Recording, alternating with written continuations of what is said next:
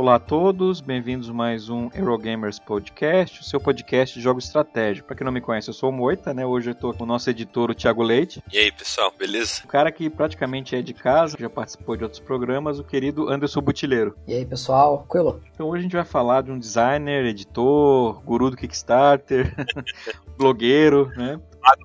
Galã, né? Porque a Bianca, a Bianca disse que ele é gatinho, então galã. o, o, o, James Stegmaier. Para não ter uma confusão nesse programa, né? A gente vai falar somente do trabalho dele, basicamente, né? E não dos jogos lançados pela editora dele, que é a Stone Meyer, né? Que não publica só os jogos do autor, né? Tem outros jogos lançados, como Premier de Pan, o Big Castles of Mad King Ludwig e o My Little Scythe. E o Between Two Cities, né, também, que precedeu o Between Two Castles também. Ah, né? isso aí, verdade.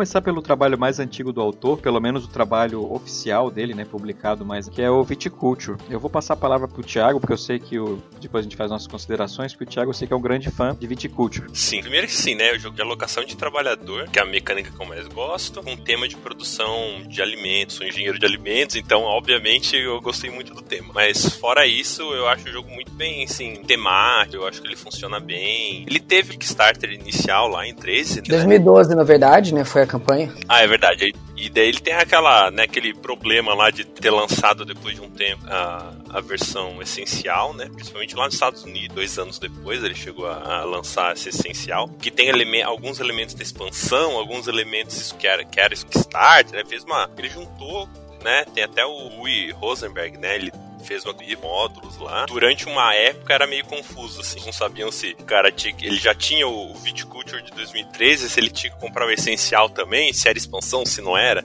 virou uma confusãozinha lá. Hoje, aqui no Brasil não teve problema porque chegou só a essencial, né? Então é mais, mais tranquilo essa parte, né? Uma coisa que eu gosto bastante do jogo é a parte de vinho envelhece, então acho essa parte temática é bem legal. E eu gosto bastante das cartinhas que tem nele. Nenhuma é muito ruim, né? Tem umas que não são tão boas dependendo do momento, mas tem umas que realmente junto fica bem legal. Eu, eu não cheguei a jogar nenhuma expansão, nem a Tuscany, eu tô esperando chegar aqui no Brasil, e nem as outras expansões de, de visitantes mas para mim ele já é um básico que já funciona muito bem sozinho. Eu sei que o Moita já jogou a Tuscany e você gosta bastante dela, né? Gosto, gosto. O, o Viticulture é um jogo que o básico até eu não era assim tão fã. Jogava, né? Depois eu gostava bastante. É, eu acho que ele dá um salto de qualidade com a, o Tuscany. Uh, tem vários módulos interessantes usar, que o mais legal é usar tudo, né? Eu pelo menos eu pego as expansões e boto tudo. Acho que o Butileiro faz isso também, né, Butileiro? Também faço, com certeza. faz aquele, aquele, aquele x-salada ali. É. E no caso do Tuscany Ela bota alguns elementos que eu gosto, aquela divisão por, por estações. Eu acho assim muito interessante porque já tem, né? Só que ele expande isso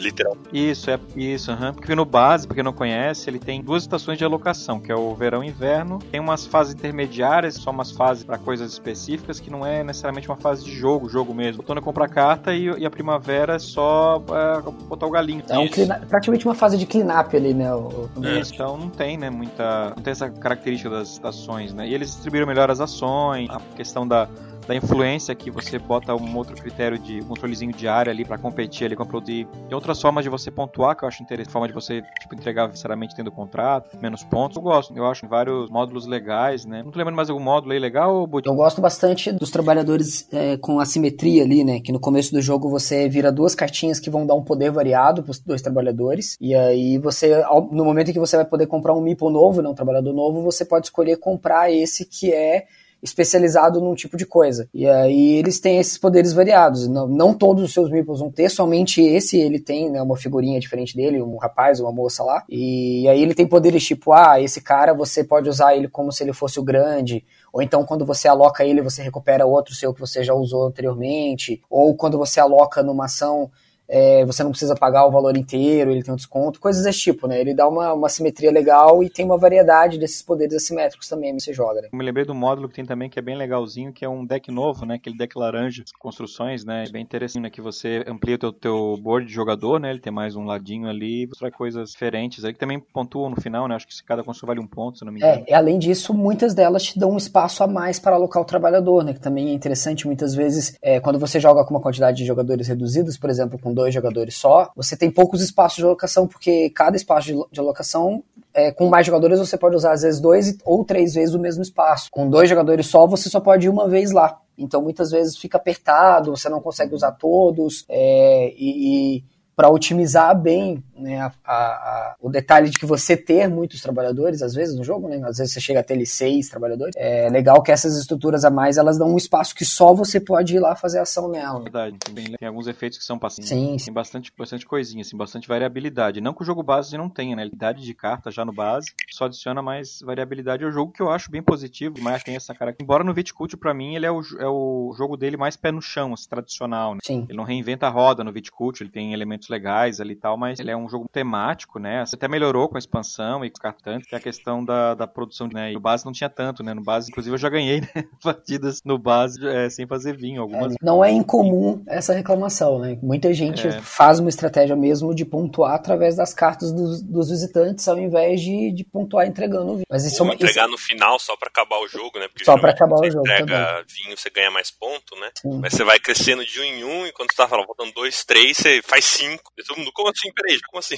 É, é uma coisa que vale pontuar que, na verdade, essas, essas cartinhas de visitantes que mudam bastante isso, na verdade, é só na terceira expansão do jogo, né? Que logo depois da Tuscany é, tem uma expansão menor, que, que é a Moore Visitors Expansion, né? Que são alguns visitantes a mais, mas que eles não mudam tanto essa possibilidade estratégica. E na terceira expansão, que é a Visit from the Rhine Valley, né? Não sei se é Rhine, se é Rhine, enfim, é, que ela substitui, né? Você tem a possibilidade de substituir todas as cartas de visitantes tanto as amarelas quanto as azuis, que é azul é azul, né? Isso. né? Roxa é a do vinho, né? Tá certo. Isso. Então, e aí você substitui as cartas do jogo original por essas cartas novas e ela traz essa possibilidade de você focar mais né, no, na produção de vinho em si. Que aí fica bem mais temático. Bem mais. É, até ele recomenda não misturar, né? Inclusive os versos têm arte um pouquinho diferente, já para evitar misturar mesmo. Para quem gosta de combo, por exemplo, ele não, não comba muito, né? Eu sei porque já tentei fazer isso. não, é, fica muito bagunçado, assim. Então realmente é melhor usar um tipo de deck ou outro ali pra parte. Uhum. Eu lembro que quando, primeira vez que eu joguei, eu senti assim que, meu, esses decks aqui podem ser muito, ser muito customizáveis numa, numa vibe bem agrícola mesmo, assim. Ah, a gente vai ter esse deck aqui, esse deck vai ser mais interação. Esse outro deck vai ser mais focado em ação, sei lá. Então, acho que dá, daria, se ele quiser ficar lançando expansão, que é só esses decks, é, eu acho que o jogo vai tendo, né, sobrevida tempo. Com certeza, concordo, mas assim, eu vou, vou ser bem sincero, já é uma infinidade de cartas ah, não, que, que já tem, já, né? Principalmente se tu juntar o base com o Morse Visitors, é, fica assim, uma coisa gigante. É, eu acho que ele, se ele tivesse que, se ele fosse pensar por esse lado da agrícola, acho que ele já teria que ter pensado lá desde o começo, né? E ter feito, por exemplo, ah, você compra o jogo base e vem ele dois decks separados que você, um você tem mais interação, o outro não. E na verdade não é o que acontece, né? O, o deck do jogo base já é uma bagunça, né? No caso, se você já tem cartas com mais interação, cartas mais focadas em dinheiro, é, cartas mais focadas é, em fazer ponto direto sem precisar do vinho, e somente essa outra expansão que foi mudar um pouco esse foco, né? Então, aí agora já acho que já, já ele pensar nessa estratégia de marketing aí. Tem cartas, por exemplo, ali que do base que só fazem se tiver vários jogadores para valer a pena. Exato. Se jogar naquela que se, se, cada jogador que fizer tal coisa, você ganha tal coisa. Então, é. em dois jogadores já fica bem mais fraquinho. É. Né? Você tá jogando em dois, o outro cara decide não fazer e você não ganha nada com a carta. É. Já fica bem mais fraco. E ele não tem um setup assim de separar carta, nada. Ele pega ele toca o, toca o dane-se ali, joga tudo e se vira. Por um lado é bom, né? Não fica fazendo muito setup chato. É verdade. Mas pode dar azar de vir uma mão. O Viticulture ali no Brasil, ele saiu aqui pela Ascension, né? Pela Ludofy. E parece que vai chegar Tuscany também quando tiver reimpressão, né? Me parece que para pro final desse ano, assim, o pessoal tem comentado. É, parece uhum. que o base vendeu bem, né? E então aí a editora vê que é interessante continuar lançando.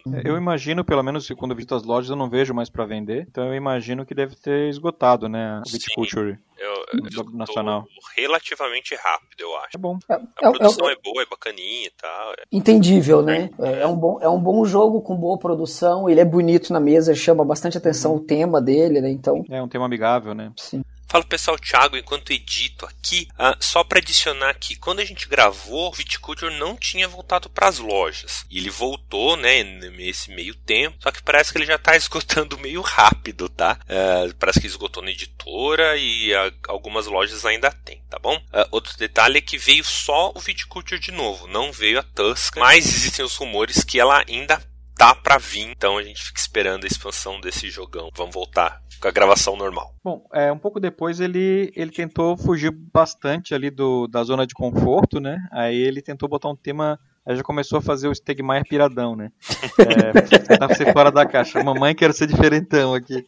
Então aí começou Euforia. Ele lançou Euforia, né? Um, um KS mais bem sucedido, né? 300 mil dólares. Sim. É, fala um pouquinho da Euforia aí pra gente, Butch. Então, Euforia, ele, ele é um jogo que se passa numa distopia, né? Um mundo em que um, um, determinado governo assumiu o poder e transformou tudo no, no, no mundo distópico. E ele é um jogo também de alocação de trabalhadores, assim como o Viticulture, mas com uma, um, uma pegada diferente que era de você alocar o trabalhador e não ter aquele momento de recolher, né? No final da, da rodada, recolher os trabalhadores. Então você recupera o seu trabalhador ou fazendo uma ação para recuperar os trabalhadores, ou quando um outro jogador faz a ação um espaço onde você já estava e ele chuta né, o seu trabalhador para fora e ele volta para você, né? Então ele tem essa esse plot twist aí de você é, ter que ficar planejando as rodadas para frente, onde você vai fazer a sua ação, é, como recuperar um trabalhador e, e, e, com esse tema, né, como o Moita falou, que já é um tema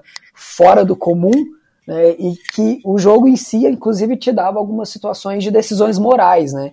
Ah, você tem uma cartinha lá que no começo do jogo você é, fica com ela e, e, ao longo do jogo você pode escolher ativar aquela carta e ter, ter que fazer uma decisão moral, do tipo, ah, entregar o meu melhor amigo para o governo distópico porque ele é rebelde ou me juntar à causa dele, né? As coisas desse tipo. É uma coisa que tem na Euforia que eu acho bem interessante, né, é a questão do, da inteligência, né, dos trabalhadores, né, da, da percepção, na verdade, né? Que tem a face do dado, né? Que quanto maior, né, ele vai ficando mais consciente da, da, da, posição dele naquela realidade e chega um ponto que você perde o dado, né? Ele foge da, daquela distopia, né? Tem a divisão de classes, né? Tem a galera que mora no subsolo e a galera da superfície. Daí muda um pouco, né? Daí tem... É legal essa parte do tabuleiro. O tabuleiro é bem bonito, né? E ao longo também a galera vai cavando, vai para tentar acessar, né? Meio que as, as facções ali, né? Onde você vai alocando os dados, né? Vão tentando manipular a, a, a, o status quo ali da, do, daquela civilização que está acontecendo ali. Então, assim, tematicamente acontece bastante coisa por trás. É bem, bem interessante, né? O Euphoria é um jogo que eu já tive e eu acabei me desfazendo dele porque, apesar de ser um jogo bem interessante, com tema e mecânicas legais, ele eu acho que ele não funcionava legal de dois. Tive partidas ótimas em, em mais jogadores, mas em dois eu achava ele frouxo, não era legal. É, ele, ele é um jogo que uma das partes dele é um controle de área, né? Você é, como o Thiago tinha falado, é, a gente tem várias, várias facções ali, né, as, as regiões que são dominadas por uma determinada facção, e você pode é, fazer ações para ganhar uma, uma estrela naquele lugar, né, uma, uma, uma reputação naquele lugar. E à medida em que todos os espaços de reputação estão completos, você não consegue mais ganhar naquele, naquela, naquela região. Então, em dois jogadores, ele realmente fica mais frouxo, né? Você sente que, se eu não me engano, em dois jogadores são, são quatro espaços para colocar, uma coisa nesse sentido, não tenho certeza agora. E então é mais fácil você colocar, e com mais jogadores vai ficando mais disputado, né? Alguns chega uma determinada hora, putz, eu não consigo mais colocar uma ganhar uma, uma reputação com o pessoal do subterrâneo, eu vou ter que focar nos outros. Porém, eu tenho uma, um, um combo muito bem feito justamente para produzir o recurso que eu poderia ir no subterrâneo. Então agora eu preciso me reinventar no meio do jogo para poder fazer pro outro lado. É, essa questão de espaço não acontece tanto no vídeo, né? Ele já é travado para tudo até. Se não fosse pelo trabalhador grande lá que ignora o espaço, né? Que ele entra em qualquer lugar. Na Euforia não tem é, opção. Não. Isso que você falou de não muito bem. E aquele lance dele querer que jogue você solo 35 pessoas, né? É, né? Ele quer uma contagem de jogos, ele quer que caiba muita gente, né? Ou Exato. pouca gente também. Só que não necessariamente necessariamente vai funcionar para dele. É, tem, tem até um artigo bem curioso no, no blog lá do, do Stegmaier, acho que até o Moita tinha falado no começo, né, que ele é, ele é designer, ele era editor e ele é blogueiro e tudo mais, né. E ele tem então esse blog que ele, ele fala sobre game design e ele dá diversas dicas para quem tá começando e também para quem já tá partindo pro Kickstarter, etc. E aí tem um texto dele que ele fala justamente sobre é, player count, né, quantidade de jogadores de um jogo. E a análise que ele faz é assim, é, os, os os jogos mais vendidos, né, dentro do hobby, obviamente não considerando jogos de massa, mas são jogos que permitem você ter é, de 2 a 5 a 6 a 7 jogadores ou mais, né? Então que o foco dele sempre para poder conseguir estar entre os mais vendidos, que é o caso, né? A gente vai falar depois do Scythe, por exemplo, é justamente isso, é, é extrapolar o player count ali, mesmo que às vezes não fique tão bom assim, né? Por exemplo, o Viticulture, eu, cara, eu não jogaria ele em 5 e 6, eu acho que o jogo fica muito arrastado com 5 e 6 jogadores. Já joguei, né? não recomendo. É, o Euforia é o Euforia até que ele comporta legal, 5 e 6, porque o Euforia ele é mais rápido, né? O, o Euforia é, é um jogo que não tem... é o contrário, né? Ele é pior e menos, né? É, porque o Euforia não tem uma fase de clean-up, ele não tem final de rodada que você precisa conferir coisas, o, o jogo vai só rodando, né? Uhum. Até, até um jogador fazer ali a, a, o final de jogo, que é colocar todas as, as estrelas dele. Então é, você não sente tanto esse downtime. Mas é, no Scythe, por exemplo, quando a gente vai falar um pouco mais do jogo daqui a pouco, mas é, ele tem aquele negócio, ó, o jogo é de 1 a 5, com as expansões até 7, e cara, não dá para jogar com 7, assim, tem coisa que fica inviável, né?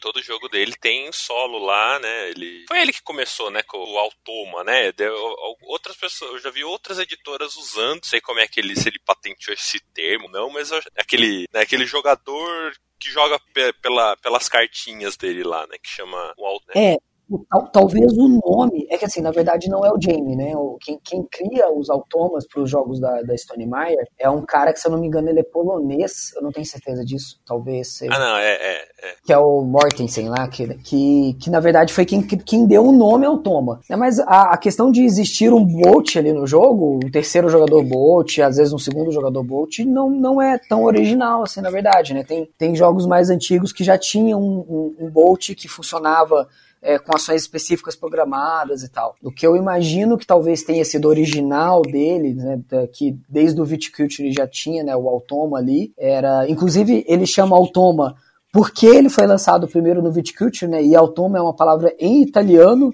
né, para a máquina, né, pro, pro robô ali. Então, é, é talvez a, a, a, o que seja original é a forma como ele funciona é, sendo programado por cartas né, que você vira uma carta e faz o que aquela carta estiver mandando você fazer. Né? Acredito que essa seja a parte mais original. Mas o Euforia, por exemplo, ele não, não tem um automa.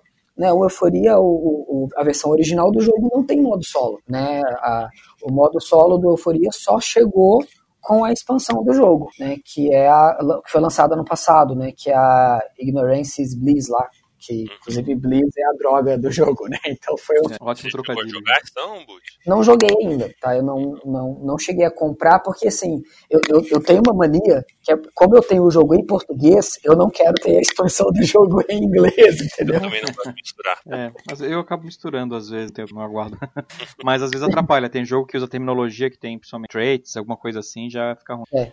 Esse lance do automa, eu não sei se eu particularmente. Eu, claro que eu não jogador, até jogo uma outra coisa, mas eu gosto mais quando o solo ele me deixa jogar, sei lá, com menos alteração. Eu acho que, que o automa adiciona um componente a mais, sabe? Eu acho que fica, sei lá, mais coisa assim. Eu uhum. gosto lá, até a forma em Mars. Não, é, é, é Você joga lá, sozinho, né? É, você tá jogando igual, basicamente, né? Só tem um contador time lá e você tá tentando fazer mais do que a, a, vez anterior, por exemplo, né? Cooperativo, que daí, né? Daí você controla mais de um cara é mais fácil. É, mas daí, eu não sei fã desse lance de ter um cara a mais, um oponente a mais que simula uh, inteligência artificial, mas que na prática é só meio que sorte, né? Sei lá. É, eu já joguei com, com Automa no Viticulture, né? Ser o jogador. Joguei no Shatterstone e joguei no Tapest. Eu não gosto. Eu, particularmente, eu não gosto. Eu prefiro até jogar o jogo, prefiro prefiro até optar por jogar um jogo mais frouxo, usar um automa. É, porque ele, é, porque, assim, eu não... ele pega aleatoriamente alguém, né? Ele derruba alguém aleatoriamente, sim. Então, né? É, eu detesto quando tem bot e eu perco pro bot também.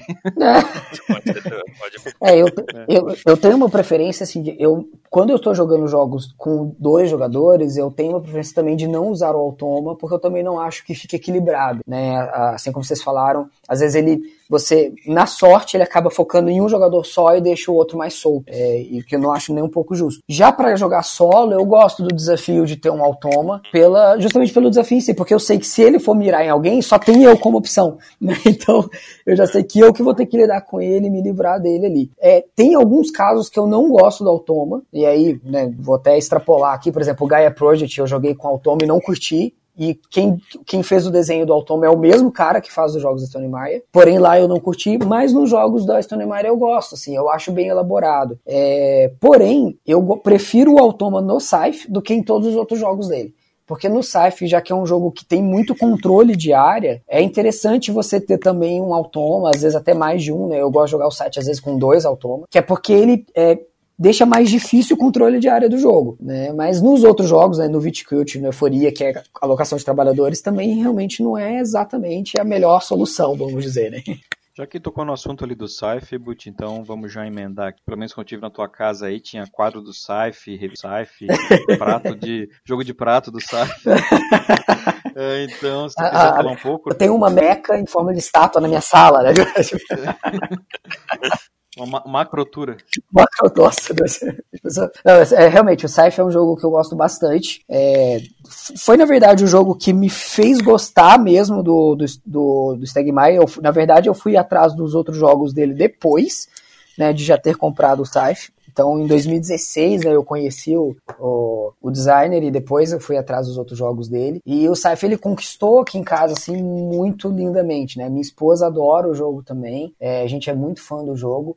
Não é o meu top 1, na verdade, na vida, né? Mas é um jogo que, a gente gosta bastante, gosta de jogar. Eu gosto muito de apresentar para os amigos, porque é, ele é um jogo que ele, a caixa dele já chama atenção. Né? E aí, quando você abre o jogo, as peças são lindas, as miniaturas são maravilhosas. Então, é, mesmo que ele não seja um jogo gateway, né? Que o pessoal comumente colocaria na mesa com, com quem não é do hobby, eu gosto de fazer isso porque ele pega a galera pelo jogo, né? Pelo tema dele, pela beleza do jogo. E aí eu jogo uma versão dele super light, assim, que eu vou é, fazendo as ações com todo mundo. Eu falo, ó, primeira rodada todo mundo faz igual, segunda rodada agora todo mundo produz, sabe? Vou, vou fazendo meio que teleguiado, assim, a partida. E... Tutorial, quase. Tutorial, exatamente. E, e a gente, sabe, tem tido boas, boas reações assim com o jogo. O pessoal realmente gosta.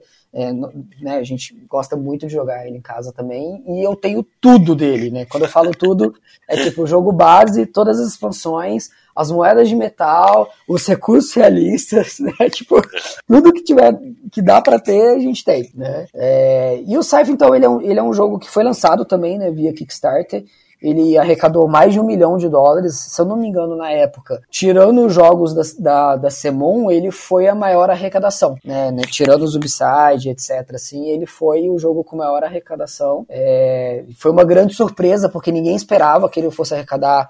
Na verdade, ele arrecadou 1,8 milhões, né, então chegou a quase 2 milhões de dólares. E, e o próprio Jamie, ele fala que foi muito além do que ele tinha imaginado, né? E ainda hoje o jogo é um dos mais vendidos. É, ele é o mais vendido vendido da editora e é um dos jogos mais vendidos no geral, assim, entendeu? É um jogo de muito sucesso. Não, sempre o, tem aquele vídeo da, do Dice Tower, que eles falam dos mais vendidos, mês e tal. Mas sempre tem algum, pelo menos, é, uma expansão de sci vai estar tá na lista, assim. Sempre tem alguma coisa de sci naquela, na lista deles. Pois é, cara. É, é como a gente falou, né? O cara de marketing, ele manja, né? né? Do Kickstarter e o mago do, do hype, né? O cara é bom. Só que eu só joguei ele uma vez só. É, eu gostei bastante. É, foi uma partida bem introdutória. Assim. Mas eu fiquei imaginando o que a gente falou antes ali, né? Que o Scythe, com aquelas. Tem algumas expansões que expandem o número de jogadores, né? Jogar assim com até sete, você falou, né? Isso. É, que deve ficar uma bagunça, né? Pra mim deve ser o mesmo, o mesmo esquema com uma coisa que ninguém faz, que não funciona. Tipo a expansão do Eclipse pra nove. Então... Já me chamaram pra, pra jogar em nove no Eclipse. Eu falei. Ah. outro dia.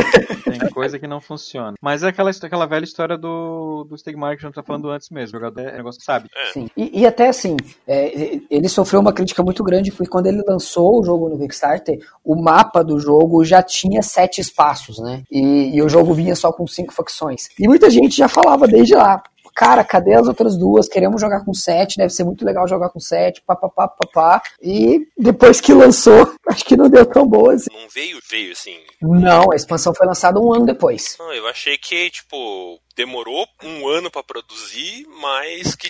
Sabe, já tava nos planos lá, tipo as waves da, da Simon, sabe? Não, não, não tava. No, no, na caixa base do, do, do, jogo, né, mesmo a versão Collector's Edition lá, que era que vinha tudo, né, as moedas e recursos, etc., mesmo assim eram só as cinco facções. E, mas o mapa já tinha, inclusive, o desenho da facção nova, né, qual que a cor que ela ia ser e tal. Você já sabia que ia ter, só que ele não veio junto.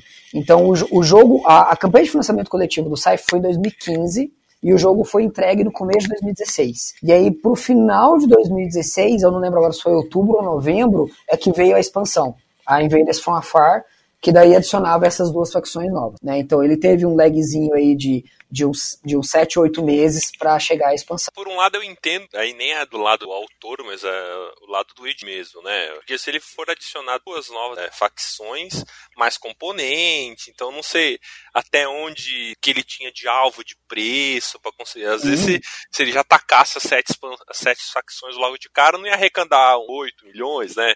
É, não dá para saber muito bem, né? Então... E para quem conhece o jogo, né, você sabe que uma facção não é só, ah, você tem ali umas pecinhas de de madeira a mais. Não, você tem todas as peças de madeira a mais, você tem os quatro mechas a mais, o, o personagemzinho, né, que você vai ter ali, você tem a miniatura dele, então é bastante componente que adiciona mesmo, né. Além dos próprios tabuleiros, você tem o tabuleiro da sua facção, e aí como você tem a possibilidade de jogar em mais jogadores, então você tem que ter o play, o player é, match ali, né, do, do, na verdade não é player match, o player board do, de mais duas facções, né, para dar a possibilidade de, de, ser sete jogadores. Componente. Com certeza. É, e daí ele vai, daí ele vai fazer um tabuleiro que não tem essas duas facções, daí ele vai ter que imprimir de novo o tabuleiro, e daí a construção vai ficar ainda mais cara. Então, assim, né? É, tem, é, eu consigo ver, assim, o cara tava numa situação ruim, assim.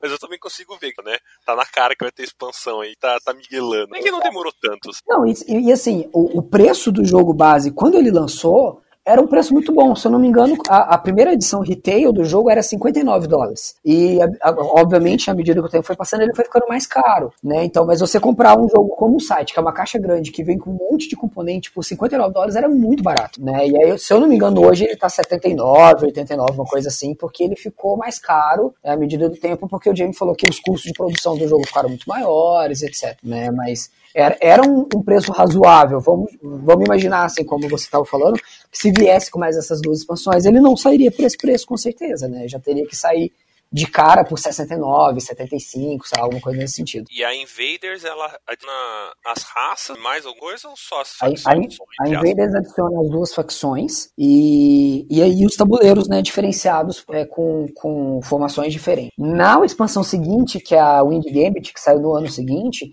é que adiciona coisas novas mesmo para o jogo, né? Então, a Wind Gambit ela vem com três módulos novos para o jogo. Então, um, um, módulo é, são as naves, né? Que são, na, na, verdade, ele é um barco voador, é um navio gigante de guerra que voa.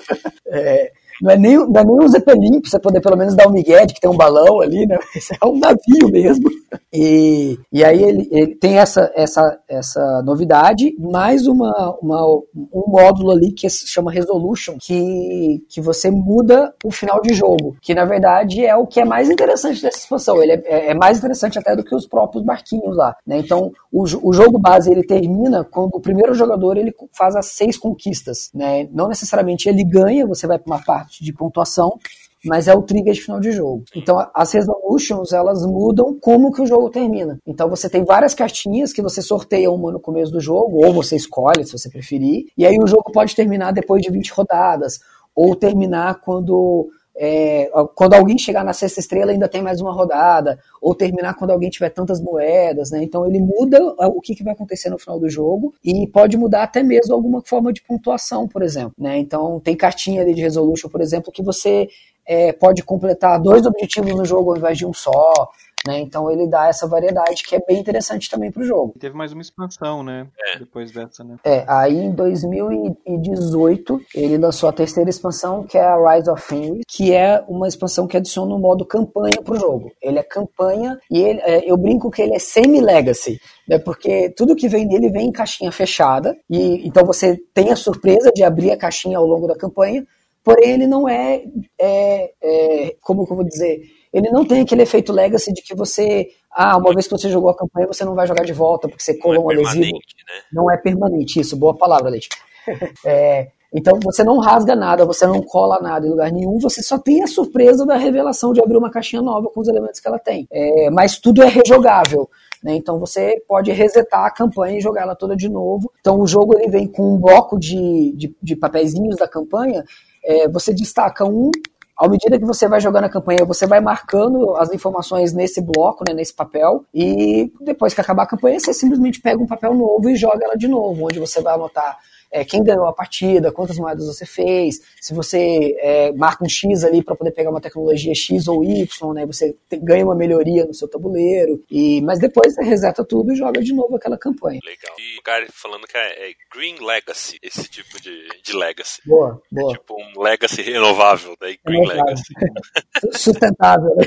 É. Nesse mesmo ano, né, acabou saindo a, a versão, né, do, do Scythe, né, que tem, na, tem, pra, tem no Steam, deve deve ter, deve ter pra, pra alguma outra plataforma, não sei agora nesse exato momento. Não é caro não, acho que é ah, 30 reais ou assim. quando, quando ele lançou ele era 19, depois aumentou um pouco e se eu não me engano agora tá tipo isso, 28, 30 reais, uma coisa assim é, assim mesmo. E é, na Steam sempre tem promoção, né? Então dá pra colocar na lista de desejos e esperar vir ser mais barato. Exato. É, é. Você chegou a jogar a, a digital? Joguei também. É, tem, tem, uma coisa que eu gosto de falar sempre que assim é importante falar que é, tem alguns jogos que quando eles migram para o digital, eles nada mais são do que um tabuleiro que você vai clicando nas coisas e ele está automatizado, né? Então, por exemplo, você vai jogar um Carcassonne no celular. Ele é o mesmo jogo, só que quando você clica no tile, ele está automatizado. Você pode girar o tile, colocar no lugar e ele vai contar os pontos sozinho. É, o Scythe, na, a versão digital dele, ela é um pouco mais do que isso, né? Porque eles criaram é, animações para as peças, as peças estão em 3D, então você se ele tem movimento, é, né? Então ele, ele criou uma, uma versão do jogo digital, vamos dizer assim. Ele não só automatizou o jogo.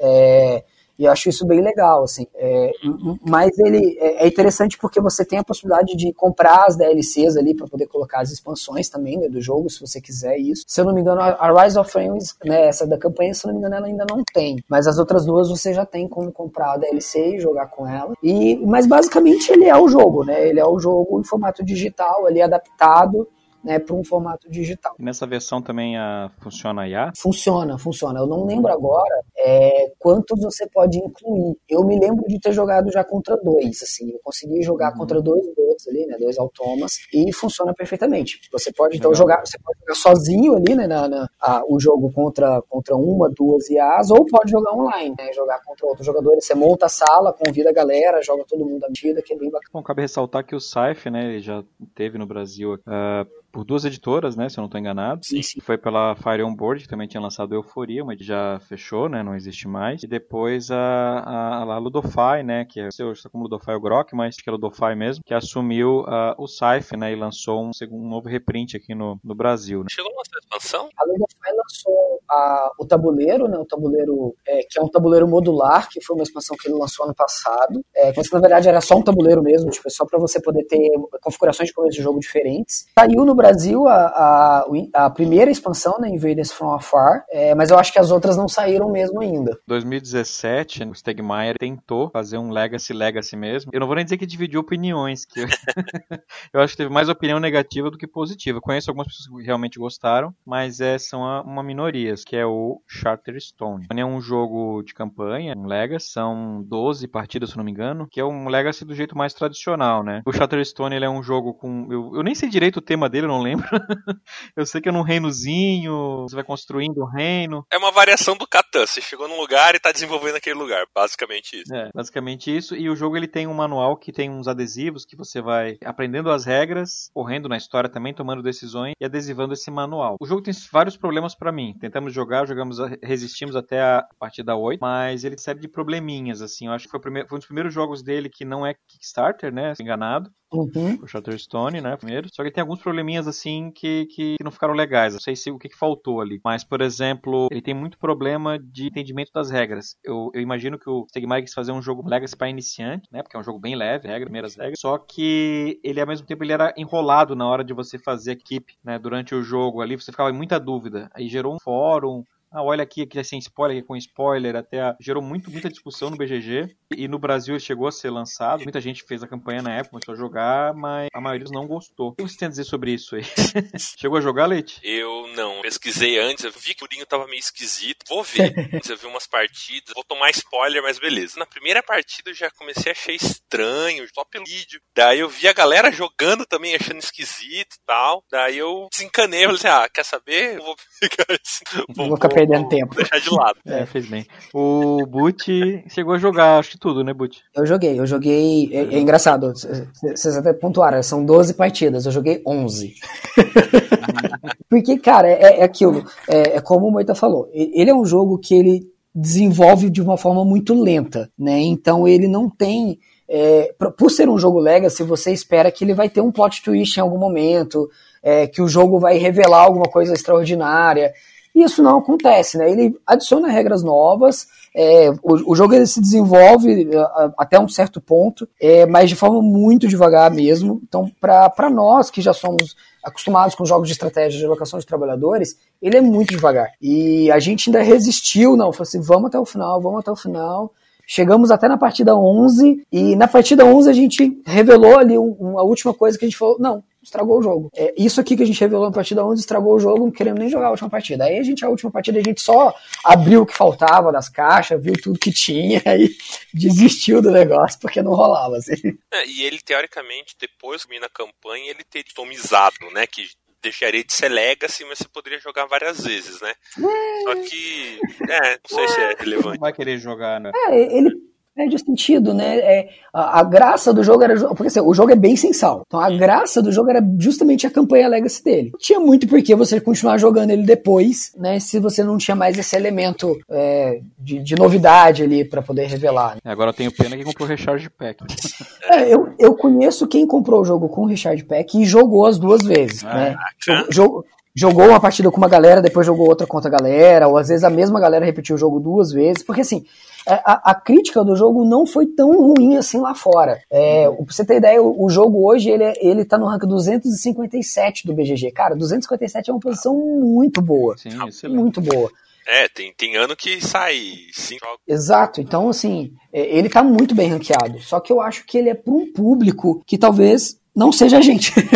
né? É, é ele, é, ele é aquele jogo que ele é tão introdutório, ele, ele é tão bobinho. A, a própria história dele, né? É, a história do jogo é muito rasinha, sabe? Então, por ser um jogo Legacy, vocês, ó, quando você joga um Pandemic Legacy, quando você joga até mesmo o Sifo, que é muito mais controverso do que o Charterstone, a história dele é muito mais profunda, tem muito mais gosto, né? Muito mais interessante. E o Charterstone, ele, ele é chato. ele é chato, Stone. Chato, Stone. É. Verdade, eu concordo. Eu tenho uma, uma, uma teoria para mim, assim, que jogo Legacy tem que ser feito em cima já conhecido, sagrado. É, eu concordo. É, eu, eu, acho, que, que o próprio Stegmaier podia ter aproveitado o Euforia, né? É, eu acho a história do Euforia muito boa. Sim, porque daria, nossa, daria pra fazer muita coisa, né? De personagens revolucionários, caras do governo fazendo altas tretas, tá? Eu acho que Não, daria ima, muito certo. Imagina no meio da história alguma coisa dar ruim e você começa a perder, sabe? A distopia começa a ganhar e o bagulho começa uhum. a dar. Tem um plot twist desse tipo, assim, cara, nossa, tinha que ter do Euforia. Tinha que ser do Euforia. Stegmar, chama nós aí pra fazer um Chama nós, vamos fazer. E é engraçado é... você, ter, você ter pontuado isso, Leite, porque realmente, assim, se você for olhar os de maior sucesso, né? Obviamente, além do Pandemic, a gente tem o, o, o Clank Legacy foi muito bem. É, o Risk Legacy. O Risk Legacy, né? Que foi o primeiro Legacy, ele é absurdamente bem conceituado. Eu, eu já joguei o Risk Legacy, ele realmente é legal. É, apesar de que ele não tem a campanha, né? Você joga uma partida, depois joga outra com outras pessoas, completamente aleatório, mas ele é interessante. É, a, a, aquele Betrayal, do, do, como é que é o nome, gente? É The House. É isso aí. Diz que o Legacy dele é, é super aclamado, o pessoal adora a versão Legacy do jogo. Eu vi gente falando bem do Werewolf é, Legacy. O Werewolf Legacy, cara. Inclusive vai sair uma versão nova do Werewolf Legacy que parece que é pra, sei lá, um milhão de jogadores agora. Nossa, é, o Charterstone, é, quem tem curiosidade também e não quer pagar esse valor ali do jogo, porque é um jogo caro, componente, é, saiu a versão digital, né? Para iOS, Android, sendo para Android é 30 reais, para iOS 10, mais ou menos. Se quiser aí, vai 10% do preço do jogo. Sim, e, e, assim, e aí você tem um jogo que você pode jogar quantas vezes você quiser, né? Porque ele é digital, você vai jogar ali uma campanhazinha, depois você pode jogar de novo, jogar de novo. É, é. E, e, talvez o jogo deveria ter sido feito desde o começo para ser digital. Pode ser. Tem pra Steam também. Tem na Steam também? Ah, ah é. eu achava que tinha saído só pra celular. Tem um jogo que tem um feeling um pouco parecido, mas eu acho bem superior. É a expansão do All My Goods, né? A, a primeira que saiu agora no Brasil aqui pela Hyper Games. Ele tem um modo 5 partidas, se eu não me engano. Bem melhor, né? né? E você tem uma, uma campanhazinha com uma historinha ali pro, pro All My que lembra um pouco. Tem uma cartinha, evento, tem umas opções no final, que vai adicionando regras a cada parte. Final do jogo, ou antes, é misturar tudo e jogar como uma expansão normal do, do jogo base e funciona muito bem. Uhum. Né? A uhum. história é, bem é tão bobinha quanto Shutterstone, mas a, a, o lance das regras é mais legal. É, e, e o, o próprio Goods ele já é um jogo mais curtinho, né? A, você, às vezes, até jogando essa versão, a campanha, você joga cinco partidas no mesmo dia, né? Porque ele é bem ah, tranquilinho. É, e, o, e o Fister ele gostou tanto de fazer essa, essa, esse, modo, esse modo campanha aí pro All My Goods que ele criou um jogo novo baseado nessa campanha, né? Que é o, o New Dale lá, que saiu ano passado, né? É, e tem o Tybor também, né? Que é o mesmo universo, Tybor The Builder. O Tybor é, é, também é do Fister? É. O Maracaibo também tem uma outra coisa, tem? Sim, o, o Maracaibo. o tema tem... já é outra coisa, né? É, já é outra. Já... E, e, na verdade o Maracaibo ele tem uma campanha, mas que até o próprio manual dele fala a mesma coisa. Tipo, é uma campanha, mas você não precisa jogar com os mesmos jogadores. Você, é, Sim, é. você pode jogar, por exemplo, ah, eu já joguei a campanha inteira, agora eu quero repetir só a partida 5 lá, eu ponho os componentes daquela partida e jogo só ela. Eu gosto desse estilo que faz uma campanha tipo campeonatinho, eu acho que funciona legal. Isso é uma coisa do Shutterstone que é um dos poucos pontos que eu achava interessante. Aquela caixa você guardava os teus componentes e você marcava a tua, tua pontuação ali com as estrelinhas e tal. Ficava tipo um campeonatinho. Isso eu acho legal, assim, né? Não Sim. querendo falar só mal do jogo, mas tem alguns elementos ali que algumas coisinhas são legais. É, mas... até, até o próprio fato de que você marcava esses pontos e eles não eram simplesmente, ah, marquei meus pontos e pronto. Né? Quando você uhum. chegava a 10 numa determinada linha, você ganhava alguma coisa com aquilo, né? Upgrade. É, um upgrade. Isso é legal, isso eu acho que funcionava legal. Assim. É, inclusive ele repetiu depois isso no Rise of Fenris né, a expansão do site. Ele, ele também tem, lembra, ele tem o um bloquinho onde você vai anotando as coisas, você tinha essa possibilidade de trocar algumas coisas que você ganhou por alguns bônus. E o Shutterstone, né, os grupos que eu conheço, conheço pouca gente, a maioria jogou mais, e é um jogo complicado, né, porque é um jogo que não é barato, você joga uma campanha e não consegue revender o jogo, né, não tem é. como. A gente ainda, eu, pra eu, pro Boot que a gente faz jogo aí, a gente ainda depena ele pra fazer Tudo virou componente. As, as, as, moedinhas de metal dele caíram como uma luva no outro jogo que eu tinha aqui. Não, e as moedas de metal dele são genéricas, o que é legal, né? Serve pra praticamente todo jogo. Não tem nada muito específico do tema. Alguns anos depois, né? Na verdade, no ano passado, 19, ele fez o TAP. Também é na linha aí do Stegmaier fora da casa. É, o TAP é um jogo também que foi bem polêmico, como sempre. Mario é um cara muito bom na, no mar, mas é, é um jogo que divide opiniões. Não só divide, né? Tem gente que gostou, mas tem as ressalvas, como eu. Assim, eu gostei do jogo, mas tem muitas ressalvas, né? Com o TAP. É, então, o, o Tapestry ele é um jogo que o, o James já começou a criar a hype dele é, um ano antes, falando que ele estava planejando um grande jogo de civilização, né? Então a galera já ficou de orelha em pé, já antenado, esperando as novidades. E quando ele começou a lançar algumas imagens do jogo e divulgando como jogo de civilização, a galera já ficou muito hypada e o jogo já, já teve uma aceitação muito grande da comunidade, tanto que muita gente já fez a pré-venda, a, a pré-compra, né, no caso, né, comprou o jogo na pré-venda, já garantindo a cópia. E ele já gerou discussões até no BGG antes do lançamento, porque toda aquela coisa né, de uma galera que vai lá e avalia o jogo com 10 sem ter jogado o jogo, só porque tinha comprado. E aí teve um contra-ataque, um monte de gente já avaliou ele com 1 para poder balancear. Isso o jogo nem tinha sido lançado, já estava rolando guerra de nota no BGG, né? Então, hum. é, e aí, então, quando ele lançou, é, ele teve uma uma aceitação, como o Moita falou, muito dúbia pela, pela comunidade, porque, é, em primeiro lugar, ele não é um jogo de civilização. Né? Então está escrito na caixa do jogo, Tapestry, um jogo de civilização, o que é uma grande mentira, ele não é um jogo de civilização. É, mas ele é um jogo que tenta passar um feeling de ser um jogo de civilização, né? Então, é, eu, eu acho que o, o, o, Jamie ele tentou fazer uma simplificação ao máximo do que seria, né, uma ideia de civilização, que seria a parte de você ter o controle de área, você ter descoberta de tecnologias e de você ter que produzir determinado tipo de recurso para poder evoluir a civilização para um próximo estágio, para uma próxima era. Né? Então, esses são os elementos que ele considerou como cruciais ter no jogo. Esses elementos estão lá, porém, eles não passam a sensação de ser um jogo de civilização, né? apesar disso. Então, é, o Tapestry ele, ele é um jogo bonito e como falou, falou né, então da civilização ela é adjacente, ela parece mais um jogo de aumentar teu reino, assim, expandir ele na tua capital ali do que evoluir tua civilização, né? até porque o tempo da evolução dele é meio bagunçado. Sim, a árvore de tecnologias do jogo ali, né, que seria aquela coisa, ah, você descobriu a escrita, agora você produz livros, agora você inventou a imprensa, é, depois você inventou, sei lá, o Gutenberg lá, né, você inventou a máquina de, de produzir as coisas. Você não tem uma ordem lógica no jogo. Então, então você pode comprar uma carta e a sua primeira descoberta científica no jogo ser o rádio. E só depois você descobre a escrita. Sabe? Então, tipo, não, não tem lógica nenhuma é, a sequência da árvore de tecnologia, de acordo com o Jamie, porque ele queria dar a ideia de que nem todas as coisas precisam seguir a ordem que elas seguiram nas nossas civilizações, né? Então que nessa civilização desse planeta, porque isso não é o planeta Terra, com certeza, as coisas podem ser, ter sido descobertas numa ordem diferente. Só que isso quebra justamente a ideia de você sentir que a sua civilização está evoluindo, que você precisa descobrir uma coisa para depois descobrir a outra, né? Então ele mata essa sensação de evolução da civilização, porque a carta vira qualquer coisa. Né? Você gastou um valor X para ter uma carta com uma habilidade Y. Não importa o que a carta seja.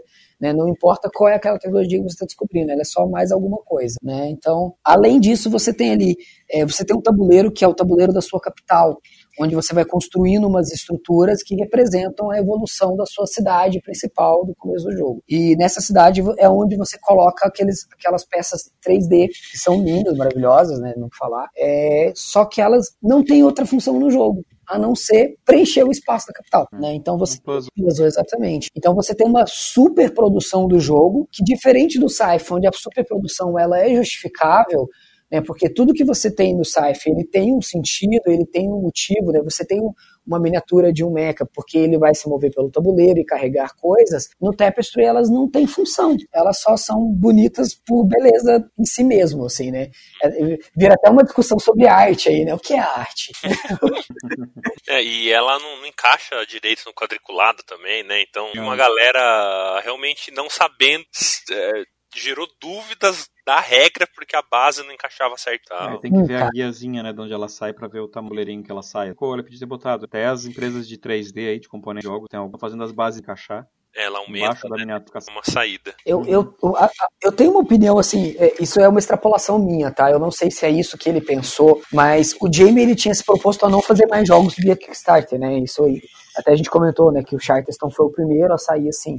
E o que, o que eu imagino é que ele pensou: vou fazer um jogo e vou fazer ele tudo com cardboard mesmo, em vez das, das miniaturas vai ser tile, vou colocar no Kickstarter e vai, vai ter uma meta estendida, que se alcançar essa meta vai virar esses, esses negócios 3D que é só para embelezar mesmo. Mas aí, como ele não queria fazer o Kickstarter, ele falou assim: não, já vou colocar o negócio bonito já no jogo de cara e já vender ele uma, como se tivesse alcançado todas as metas estendidas da campanha, sabe? E, e, e botou com o preço lá em cima, né? Todo mundo sabe, o jogo chegou, é, mesmo lá fora, o jogo é 90 dólares, né? aqui no Brasil ele chegou a preço de caixa 550.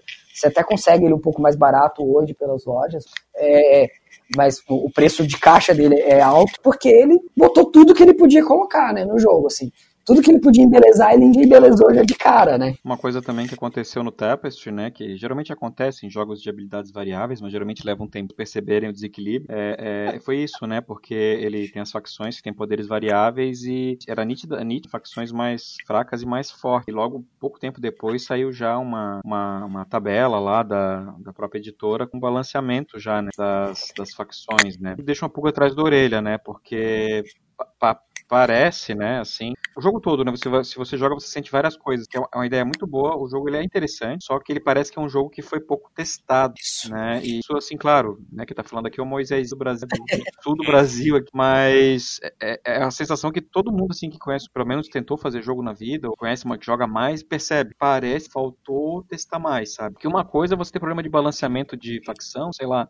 Terra Mística, que demora a pegar a, a, a core, né, fazer o escoreamento, tudo, poder balancear e perceber realmente o impacto que isso vai dar no jogo. Agora ali é muito nítido, algumas partidas, você já percebe, assim, que tem algumas combinações de um jogador versus o outro, principalmente, uhum. que, que é desigual. É, é, isso é interessante porque no Scythe isso já tinha acontecido, mas assim como o Moita falou, ele demorou, né?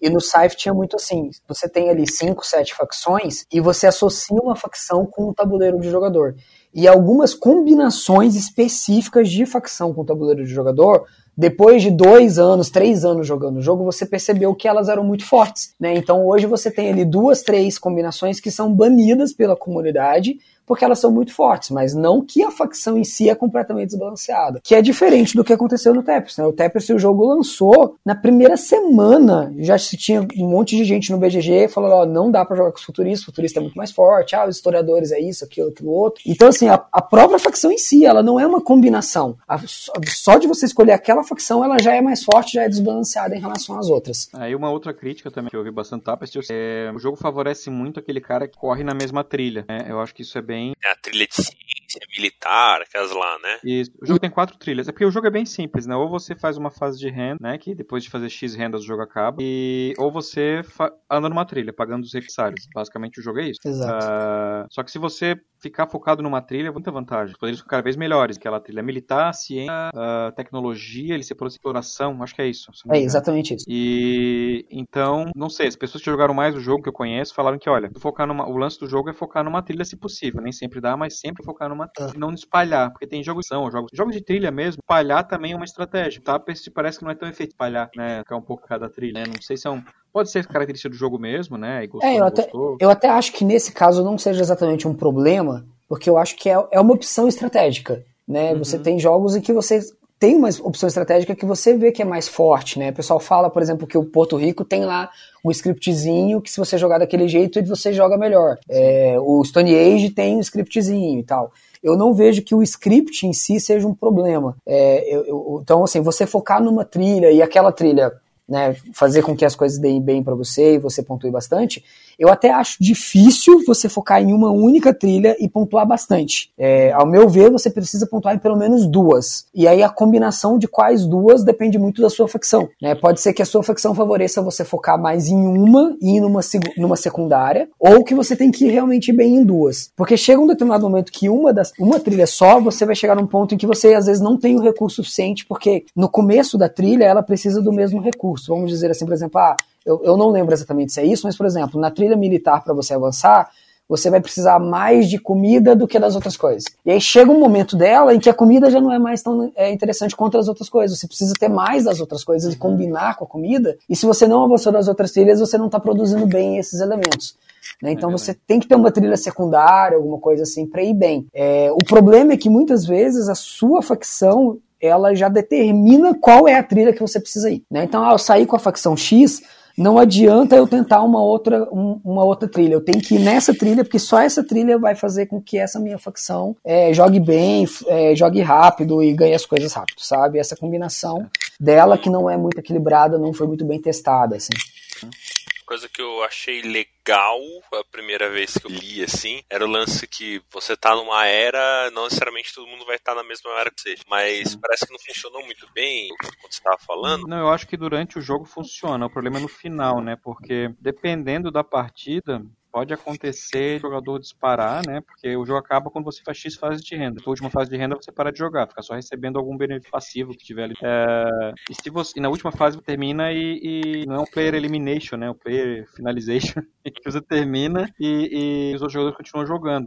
Eu, em dois você não percebe tanto, que termina mais ou menos ali pau a pau, né? Que é muito marcado, ponto aí mas em mais jogadores eu vi, eu ouvi reclamações que o cara ficou jogando sozinho algumas rodadas. É, a, acontece. é meio estranho isso. Ele tem uma coisa que é um pouco chata no jogo, que é assim, quando você joga, por exemplo, em cinco jogadores, o quinto jogador da, da ordem de jogadores, ele, ele é um pouco prejudicado porque todos os jogadores antes dele provavelmente vão fazer a fase de renda antes dele. E quando você faz a fase de renda, você ganha um bônus se você faz a sua fase de renda antes dos dois jogadores do seu lado, do lado direito e do lado uhum. esquerdo. Então, o quinto jogador, quando ele vai fazer a fase de renda, ele provavelmente não vai receber o bônus na maioria das vezes. Né? Às vezes o quarto também já não recebe e tal. Então, mais lá para frente no jogo, você quer fazer a fase de renda rápido para garantir que você vai receber esse bônus, e o bônus às vezes é muito bom. Então, às vezes, você acelera o momento em que você faz a fase de renda para poder ganhar o bônus e deixa de jogar uma rodada ou duas que fariam com que a sua próxima fase de bônus fosse a sua próxima fase de renda fosse melhor ainda. Então, muitas vezes esse, esse quinto, quarto jogador vão terminar o jogo primeiro, porque ele vai tentar fazer a fase de renda antes para ganhar o bônus, é, vai acabar fazendo cedo demais e um jogador que, que postergou essa fase de bônus dele essa fase de renda dele, vai ter a possibilidade é, de fazer uma ação a mais que vai gerar uma renda a mais para ele e, assim vai, sabe? É, as três, quatro vezes que eu joguei o jogo e eu era esse quinto jogador ou o quarto jogador, eu fui muito prejudicado por isso, né? Eu, eu senti que o meu jogo, geralmente o meu jogo acabou umas três rodadas antes, porque quando chegava a minha vez de fazer a fase de renda, todo mundo já tinha feito, então eu tentava na rodada seguinte, na era seguinte fazer primeiro. E aí isso é muito prejudicial, né? Então, é, pode, obviamente, eu, eu, não joguei o jogo 30 vezes, né, para poder saber se é realmente isso acontece sempre. É, eu joguei poucas vezes, mas sempre que eu fui o último, é, eu me senti prejudicado nesse aspecto, sabe? O Tapestry ele tem uma coisa também que, inclusive, é o nome do jogo, né, que eu acho um pouco travadinho, mas é cara que jogou, não problema. Mas que as cartas da tapeçaria eu acho pouco utilizadas. Vai, vai pegar várias cartas durante o jogo e vai usar muito pouco, né? Elas. Inclusive, elas valem só por uma era, que uma era às vezes pode, ser, pode até ser bem curta.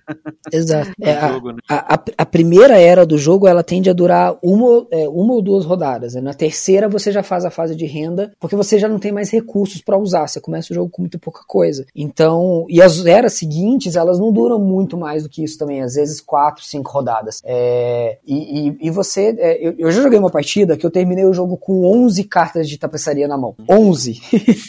e, e você usa quatro ao longo do jogo. Tem uma facção específica que, se eu não me engano, ela usa cinco, né? Que ela pode. É, já, ela já começa o jogo com uma caixa de tapeçaria, uma parada assim, eu não lembro exatamente. Ela usa uma carta de tapeçaria a mais do que todas as outras, e mas geralmente você usa quatro. Só que tem muitas ações que você faz no jogo que você ganha carta. Então, ao mesmo tempo que você ganha variedade, porque você tem mais opções para escolher qual carta que encaixa no seu jogo, né? Ah, essa carta aqui, ela combina com a outra que eu já joguei ou com a minha facção, então é melhor usar ela. Mas aí as outras cartas elas ficam inúteis no jogo, né? E você depende muito daí de fazer uma, de seguir uma das trilhas específicas, que se eu não me engano é a trilha, é, eu, eu posso estar errado, mas se eu não me engano é a trilha de exploração, que mais pro final da trilha você pode descartar cartas ali para poder aumentar a sua exploração, e aí você consegue fazer a exploração para fora do planeta, uma coisa assim. É, mas fora isso, não, você tem muito pouca utilidade para cartas de tapeçaria. Que é o nome do jogo, né? Que é o nome do jogo.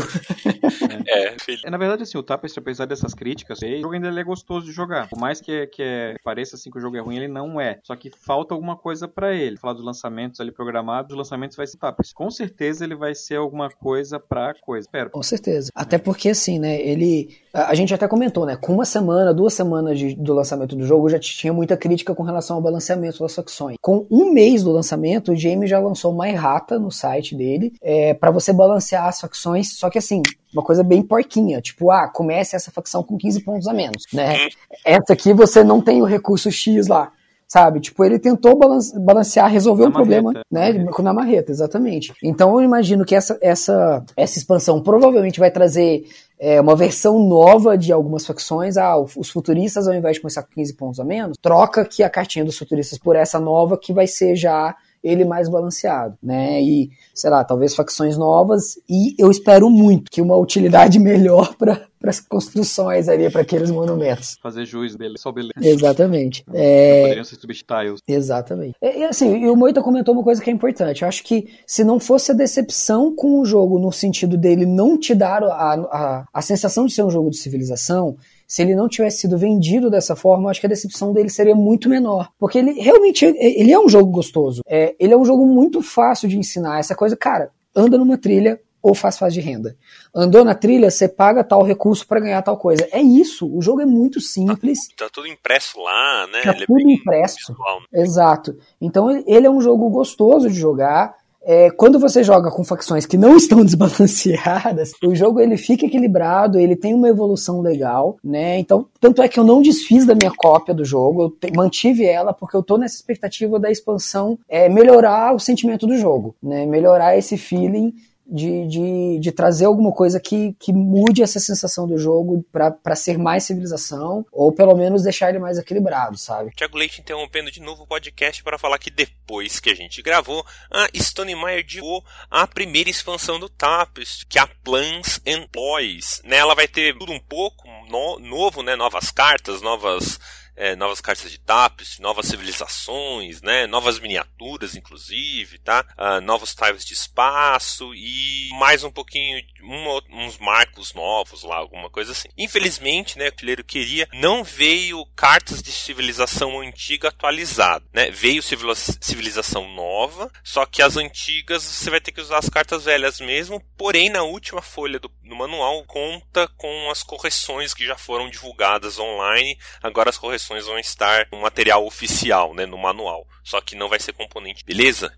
Então é isso, vamos voltar. Bom, né, o Stegmaier lançou um play agora na pandemia, que é um roll and write, que é o Rolling Realms, nome do jogo. E esse jogo vocês chegaram a jogar? Não. Eu também não. Bem legal, cara, vale a pena e, e foi uma surpresa, né, porque o, o Stegmaier depois do Shatterstone ele vinha assim numa corda bamba, né, cara, e o, uma das melhores coisas que ele fez nos últimos três anos eu achei que foi o foi esse print and play.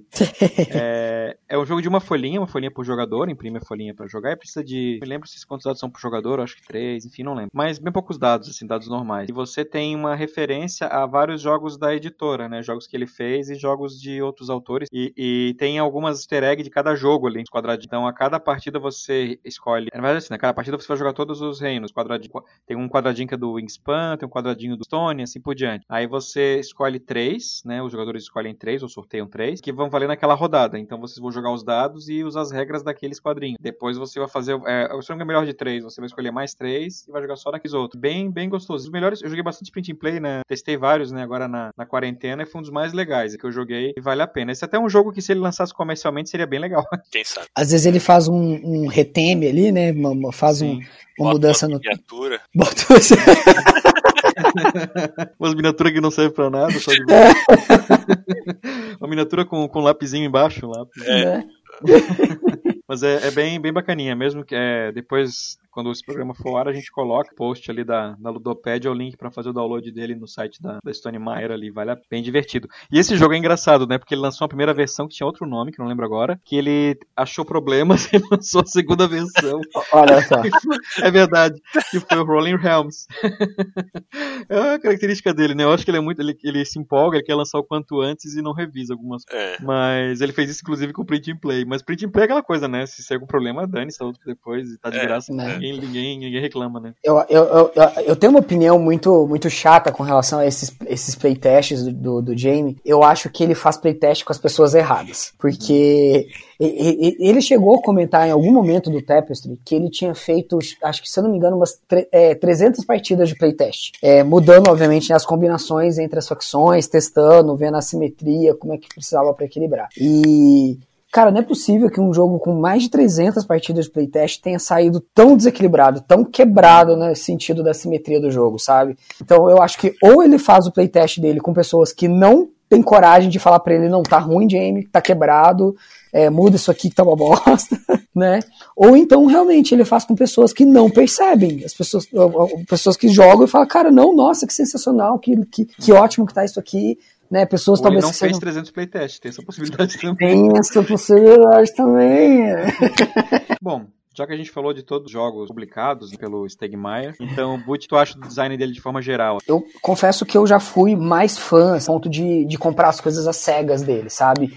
É, depois de conhecer o Saif, Viticulture e Euforia, para mim o Jamie era o cara infalível, né? Tipo, ó, vai lançar o jogo do Jamie, tá, tá pago já, só, só quando lançar manda para mim, porque eu, eu considerava esses três jogos excelentes, né? Então, é, e quando veio o, o Charterstone já tinha sido uma decepção muito grande e eu aprendi, opa, não dá para confiar cegamente no designer por mais que você goste desse design. É, isso obviamente vale para todos os outros designers, é, to, todos os designers têm jogos bons e provavelmente vai ter alguma mancha do currículo ali em algum momento. E tanto que com Tapestry eu tava um pouco pé atrás, Mas mesmo assim eu quis garantir na, na pré-venda porque a, a, a, ideia de um jogo de civilização tinha me ganhado, sabe? É, eu acho ele um cara muito competente, que sabe misturar mecânicas muito bem e, e que talvez o grande problema dele seja isso, é questão de playtest, de equilibrar o jogo, de deixar o jogo mais redondinho e talvez é, menos marketing, mais jogo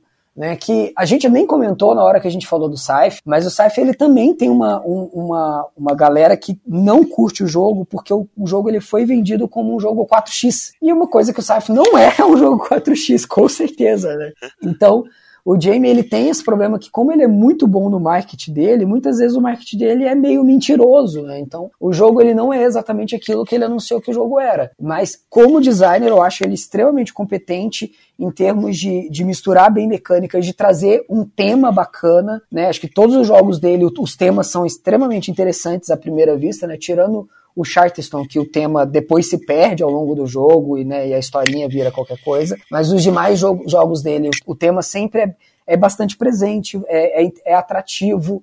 É, então, é, esse, esse viés dele como designer eu, eu gosto. Né? Eu, eu, digo que a partir de, de, agora eu já não compro as cegas. Né? Eu primeiro quero conhecer o jogo antes de comprar. Mas competente ele é. Leite, tu acha dele? Ele é um dos meus jogos favoritos. É, eu gosto bastante mesmo. Mas assim, não morro de amores. Gosto de seguir ele mais pelo lado de marqueteiro do que pela parte de designer dele. Eu acho interessante as coisas que ele fala sobre isso. Eu gosto muito mais do Jamie editor do que do Jamie autor, apesar de ele ter feito um dos meus jogos favoritos.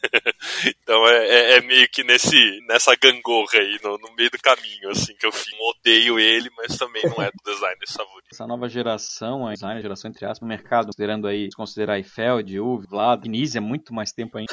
Então, são, são, são caras que já têm uma certa potência, na, pelo menos a maioria deles. Novo ainda essa essa geração mais nova, sinto que o Stegmaier ele, ele, ele, ele ainda precisa melhorar algumas coisas. Design. Embora ele, eu ainda acho ele muito bom. E eu gosto bastante da forma que ele faz essa, essa, essa leveza que ele traz pro jogo. Porque mesmo o jogo não sendo completamente leve, ele consegue deixar de um jeito que as mecânicas fazem. É, eu não me lembro de um jogo dele que seja complicado de jogar assim. Eu acho que não. Tem, eu acho que o Saif é um pouquinho o mais complexo dele, mas mesmo assim não é complexo, é um jogo tranquilo, assim. É né? uma coisa que eu, que eu percebo assim no, no, no design do Stegmaier. Assim, ele consegue sempre deixar uma leveza muito grande nos jogos, uma leveza boa, assim, não uma simplificação demasiada, mas sim uma, uma leveza de regras combinada né, com outras coisas, funciona muito bem. Isso eu gosto bastante dele. Mas caras assim que estão quase ao mesmo tempo, a gente pode pegar um programa que a gente já falou no passado, que foi o Faster, né? É um cara muito mais consistente, assim, né? Difícil errar, um design que erra muito pouco. E, e, e o, o Stegmaier já não, assim, ele dá essas derrapadas ali, mas pode ser justamente por isso, porque ele é muita coisa, né? Ele é marqueteiro, ele é né, blogueiro de, da produção, ele é editor, aliás, ele é um, um ótimo ele, editor, me parece. É, ele é dono da, da própria editora, né? Sim. Que, que é também já é uma carga a mais. Você imagina o cara que tem uma responsabilidade de ser dono de editora, de lidar com logística e, e lidar com vários outros fatores que você imagina que o empresário precisa lidar, Sim. ele ainda é o designer. Então, né, tem. É, por isso a gente dá essa, essa também essa, dá essa colher de chá, né, essa tolerada, porque o cara é muita coisa. E ele tipo bons. Sim. Eu acho que tanto é que o próprio Wingspan, né, que foi um jogo super premiado, né, o Between Two Cast é, of Magic é muito bom, né? É, você falou uma coisa que é bem interessante, você até comentou, né, tipo, que às vezes ele é melhor como editor. E de fato, se você pega, por exemplo, o Between Two Seats, o Wingspan e o Between Two Castles, você não vê ninguém reclamando de regra de deslançamento, de coisas desse tipo nesses jogos, né? Então, são jogos que talvez o designer deles teve um cuidado maior já para algumas coisas, e quando caiu no, na mão do Jamie e ele só trabalhou a parte da edição, eu não sei nem se ele é o developer desses jogos, né? Eu acho que ele é não, só o editor mesmo. Sei, né? Então, pois é, e, e, esses jogos são muito mais é, redondos, vamos dizer assim, do que os próprios jogos dele, né? Talvez o que falte um pouco para o Jamie seja justamente um trabalho melhor de um developer, né? Uhum. De, de, porque ele é o designer e aí ele precisa de um cara que vai botar a mão ali e falar: opa, não, peraí, isso aqui está desbalanceado, a gente precisa mexer nisso para se ajustar melhor é, aqui tem uma questão de tema, sabe? Isso é, um, é, é um, um, olhar que o developer vai ter que muitas vezes o designer não tem, né? E os jogos do Jamie, até onde eu me lembro, ele não tem developer, ele mesmo faz tudo. É. E a produção também da editora dele eu acho sensacional, assim, ah, é um dos melhores. melhores. Até é. mesmo Between Two Castles of Mad King ali, que é um jogo de tile, queria montar, eles fizeram todo o set pra separar os tiles, tudo Nossa, aquele set é bom, ele já tá pronto bom, é. setup, assim, e você consegue pegar os nove tiles no começo da rodada fácil. O, jo o jogo que não tem, ele não tem nem setup e nem o set down, né? Você, você não, na hora de guardar o jogo é só você pegar os tais e jogar ali dentro de novo e tá pronto para a próxima partida. Né? O jeito que você guarda, é, já tá pronto, assim. Eu, eu, eu acho que essas é melhor que dois que deram origem a ele. Eu, achei eu concordo ele, com você. Ele juntou é, um melhor dos né? dois, assim, e eu achei que é, talvez tenha sido dele, né, em ter, pô, vou juntar esse, essas duas ideias aqui, jogos numa coisa Sim, e o pior, é, e o pior é, e nesse caso foi realmente a ideia dele, né, porque ele tinha, né, o Between Two Seats era da editora dele e o, e o Castles of Magic, o Magic King Ludwig era da, da, da Bezier, né, então ele um dia falou, nossa, seria legal se juntar esses dois jogos, sentou com os designers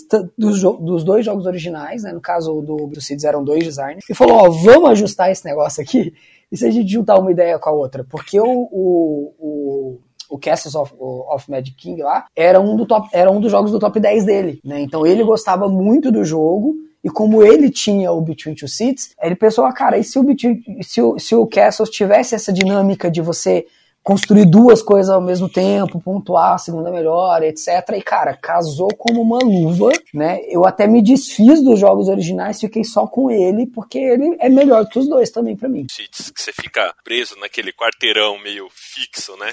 No Sim. Castle você constrói do jeito que você quiser, né? E ele não tem todo aquele lance do leilão, que às vezes, nossa, eu joguei que, que é aquela fase do cara escolher o que, que ele, o preço que ele ia botar, aquelas dava uma travada no cara, porque é tanta variável acontecendo então achei Sim. que melhorou dois lados. O que a gente não falou, assim, que embora não seja dele, né, mas faz sentido, foi o My Little Scythe, né, que começou como uma versão do BGG, um retime escado, né, bonequinho do, do My Little Pony, né, Little que um Pony. cara fez pra, pra filha, negócio. Exato. Aí o Stegmaier viu, curtiu a ideia e chamou o cara, né, pra, pra fazer a, o My Little Scythe. Eu não sei se foi o mesmo cara, imagino que seja, né? Isso, isso. Do, sim, sim. É, o My Little Scythe, isso, pra fazer uma versão aí, claro, teve que trocar por causa de IP e tal, né, e trocou o tema um pouquinho do jogo, né, para fazer uma versão sci for kids.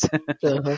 isso, isso é uma coisa até que, que é legal de pontuar, que o Jamie ele é um cara que ele é muito ligado na comunidade dele, né? Então, se você pegar todos os jogos da, da, da Stone Meyer, ele tem grupos no Facebook que ele participa do grupo e que a comunidade é engajada e faz coisas, né? Então, o, o, Marilo, o My Little Scythe, por exemplo, como você falou, ele surgiu na comunidade e o cara postou nesse grupo do Facebook do Scythe, o Jamie viu e falou, cara, isso aqui é comercial.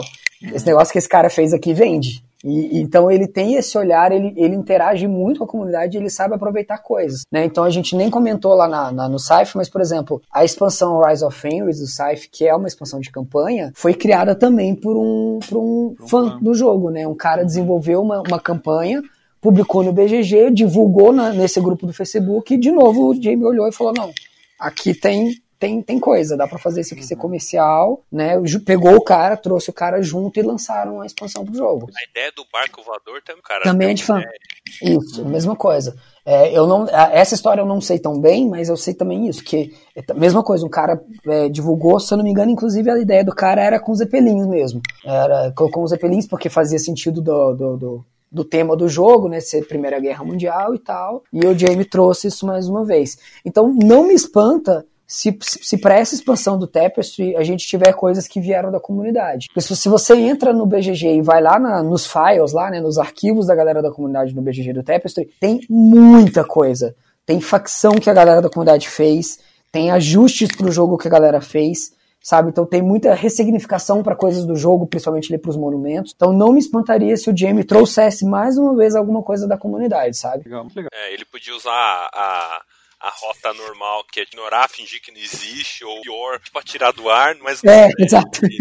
Uh, bom, pra gente dar uma finalizada agora, vou falar rapidinho aqui dos lançamentos, né? Que estão. Ó, o programa está sendo gravado em junho.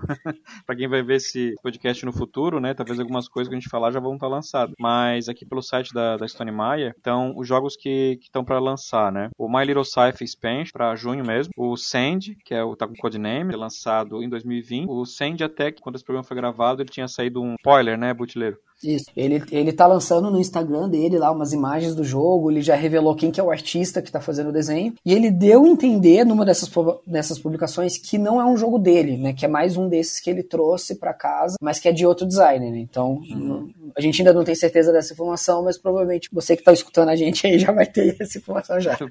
Vai saber mais do que a gente no futuro aí. Vai saber mais que a gente.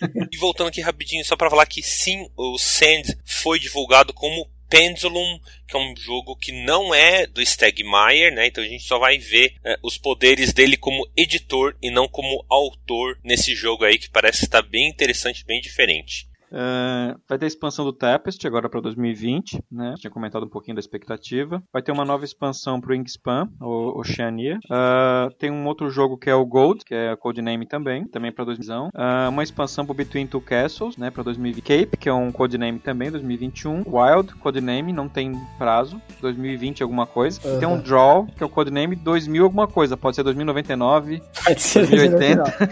é, a galera que acompanha bastante é, que, que, lê bastante Reddit ou acompanha as próprias comunidades do Jamie, todos esses jogos dele que tem aí uma, um codename, é, existem bastante teorias em volta, porque o Jamie ele faz um programa semanal no canal dele no Facebook em que ele faz a, ele abre para as pessoas perguntarem e ele responde coisas, e então muitas vezes ele comenta lá, olha, é, joguei um jogo de roll and write, gostei muito e quero fazer um jogo baseado nisso.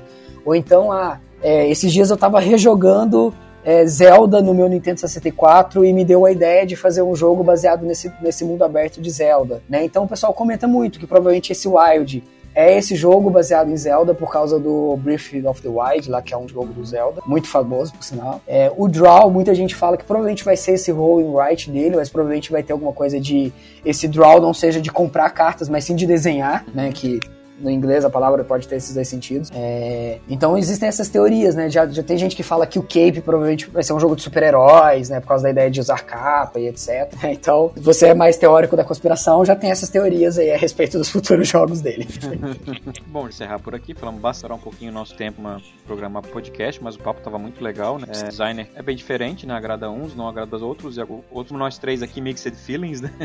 Com o Mai. Uh, queria agradecer a participação do Butileiro agora agora que não é mais Deathmatch, né? Que agora é. Agora é Meeple Kingdom. Pô, quer deixar teu contato aí, Butch, pessoal? É, então, é, a gente tem o canal no, no próprio Ludopédia, né? O Meeple Kingdom tá lá. É, no Instagram é Meeple Kingdom BG. E temos o canal no Medium, que é basicamente a mesma coisa que você vai ler no Ludopédia, só que geralmente no Medium sai primeiro, que é o medium.com barra The Meeple Kingdom. Legal. E o Leite também, né? Tá, embora tá meio, tá meio sumido, né, Leite? É, mas... tô, tô, tô descansando. Tá descansando, mas o Leite também também tem vários programas. Pode falar, deixar os teus contatos aí, Leite. É, se você quiser ver os, os, programas anteriores, né? O teu Jogos que eu odeio, que é mais atemporal, né? Mas assistir, é, não precisa estar em dia, né? É, é o Jogos que eu odeio. E tem, né, o canal Jogos com Leite, que daí tem gameplay, várias outras coisas, programa de entrevista, e daí vai, vão entrando aí na madrugada aí, falando no canal.